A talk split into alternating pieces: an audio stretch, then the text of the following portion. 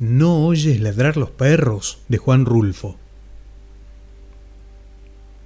Tú que vas allá arriba, Ignacio, dime si no oyes alguna señal de algo o si ves alguna luz en alguna parte.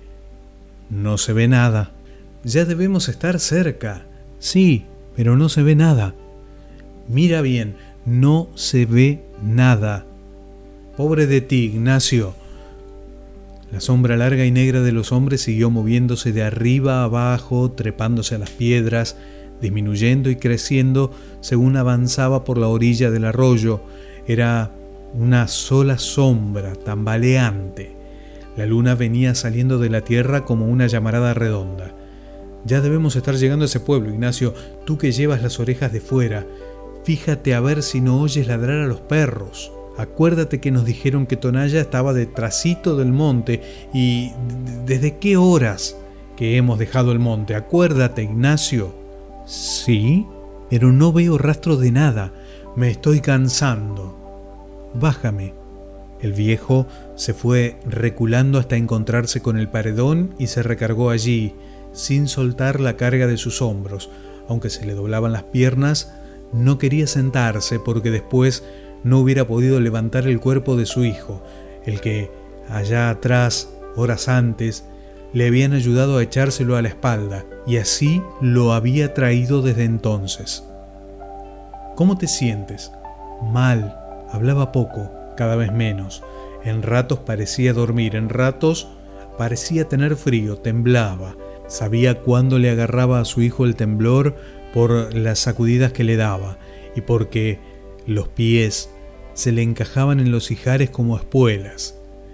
Luego, las manos del hijo, que traía trabadas en su pescuezo, le zarandeaban la cabeza como si fuera una sonaja. Él apretaba los dientes para no morderse la lengua y cuando aquello acababa preguntaba, ¿Te duele mucho? Algo, contestaba él. Primero le había dicho, apéame aquí, déjame aquí, ve tú solo, yo te alcanzaré mañana o en cuanto me reponga un poco. Se lo había dicho como cincuenta veces. Ahora ni siquiera eso decía. Allí estaba la luna, enfrente de ellos, una luna grande y colorada que les llenaba de luz los ojos y que estiraba y oscurecía más su sombra sobre la tierra. No veo ya por dónde voy, decía él pero nadie le contestaba. El otro iba allá arriba, todo iluminado por la luna, con su cara descolorida, sin sangre, reflejando una luz opaca, y él acá abajo. ¿Me oíste, Ignacio? Te digo que no veo bien. Y el otro se quedaba callado. Siguió caminando a tropezones, encogía el cuerpo y luego se enderezaba para volver a tropezar de nuevo. Este no es ningún camino. Nos dijeron que detrás del cerro estaba Tonalla. Ya hemos pasado el cerro y Tonalla... Y Tonalla no se ve, ni se oye ningún ruido que nos diga que está cerca. ¿Por qué no quieres decirme qué ves? Tú que vas allá arriba, Ignacio. Bájame, padre. ¿Te sientes mal? Sí, te llevaré a Tonalla como dé lugar. Allí encontraré quien te cuide. Dicen que allí hay un doctor, yo te llevaré con él. Te he traído cargando desde hace horas y no te dejaré tirado aquí para que acaben contigo quienes sean. Se tambaleó un poco, dio dos o tres pasos de lado y volvió a enderezarse. Te llevaré a Tonalla. Bájame. Su voz se hizo quedita, apenas murmuraba, quiero acostarme un rato. Duérmete allí arriba. Al cabo, te llevo bien agarrado. La luna iba subiendo, casi azul, sobre un cielo claro. La cara del viejo, mojada en sudor, se llenó de luz. Escondió los ojos para no mirar de frente ya que no podía agachar la cabeza agarrotada entre las manos de su hijo. Todo esto que hago no lo hago por usted. Lo hago por su difunta madre, porque usted fue su hijo, por eso lo hago ella me reconvendría si yo lo hubiera dejado tirado allí donde lo encontré y no lo hubiera recogido para llevarlo a que lo curen como estoy haciéndolo. Es ella la que me da ánimos, no usted, comenzando porque a usted no le debo más que puras dificultades, puras mortificaciones, puras vergüenzas. Sudaba al hablar, pero el viento de la noche le secaba el sudor y sobre el sudor seco volvía a sudar. Me derrengaré, pero llegaré con usted a Tonalla para que le alivien esas heridas que le han hecho, y estoy seguro de que, en cuanto se sienta usted bien, volverá a sus malos pasos. Eso ya no me importa, con tal que se vaya lejos, donde yo no vuelva a saber de usted, con tal de eso, porque para mí usted ya no es mi hijo. He maldecido la sangre que usted tiene de mí. La parte que a mí me tocaba la he maldecido. He dicho que se le pudra en los riñones la sangre que yo le di. Lo dije desde que supe que usted andaba trajinando por los caminos, viviendo del robo y matando gente, y gente buena. Y si no, allí está mi compadre tranquilino, el que lo bautizó a usted, el que le dio su nombre.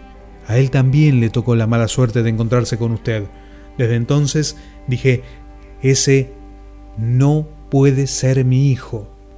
Mira a ver si ya ves algo o, si oyes algo, tú que puedes hacerlo desde allá arriba, porque yo me siento sordo.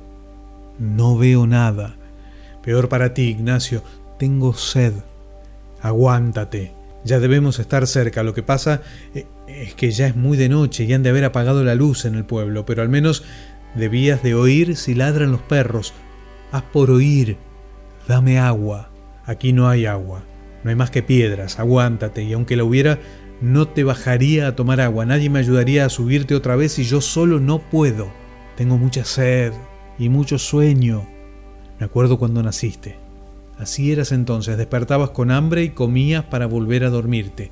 Y tu madre te daba agua, porque ya te habías acabado la leche de ella no tenías llenadero y eras muy rabioso. Nunca pensé que con el tiempo se te fuera a subir aquella rabia a la cabeza. Pero así fue. Tu madre, que descansa en paz, quería que te criaras fuerte.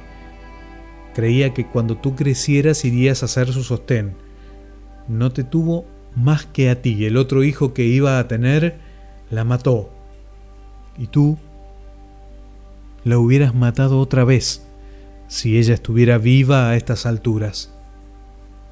Sintió que el hombre aquel que llevaba sobre sus hombros dejó de apretar las rodillas y comenzó a soltar los pies, balanceándolos de un lado para otro.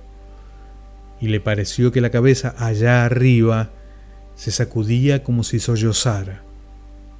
Sobre su cabello sintió que caían gruesas gotas, como de lágrimas. Lloras, Ignacio, lo hace llorar a usted el recuerdo de su madre, ¿verdad? Pero nunca hizo usted nada por ella. Nos pagó siempre mal. Parece que en lugar de cariño le hubiéramos retacado el cuerpo de maldad. Y ya ve, ahora lo han herido. ¿Qué pasó con sus amigos? Los mataron a todos.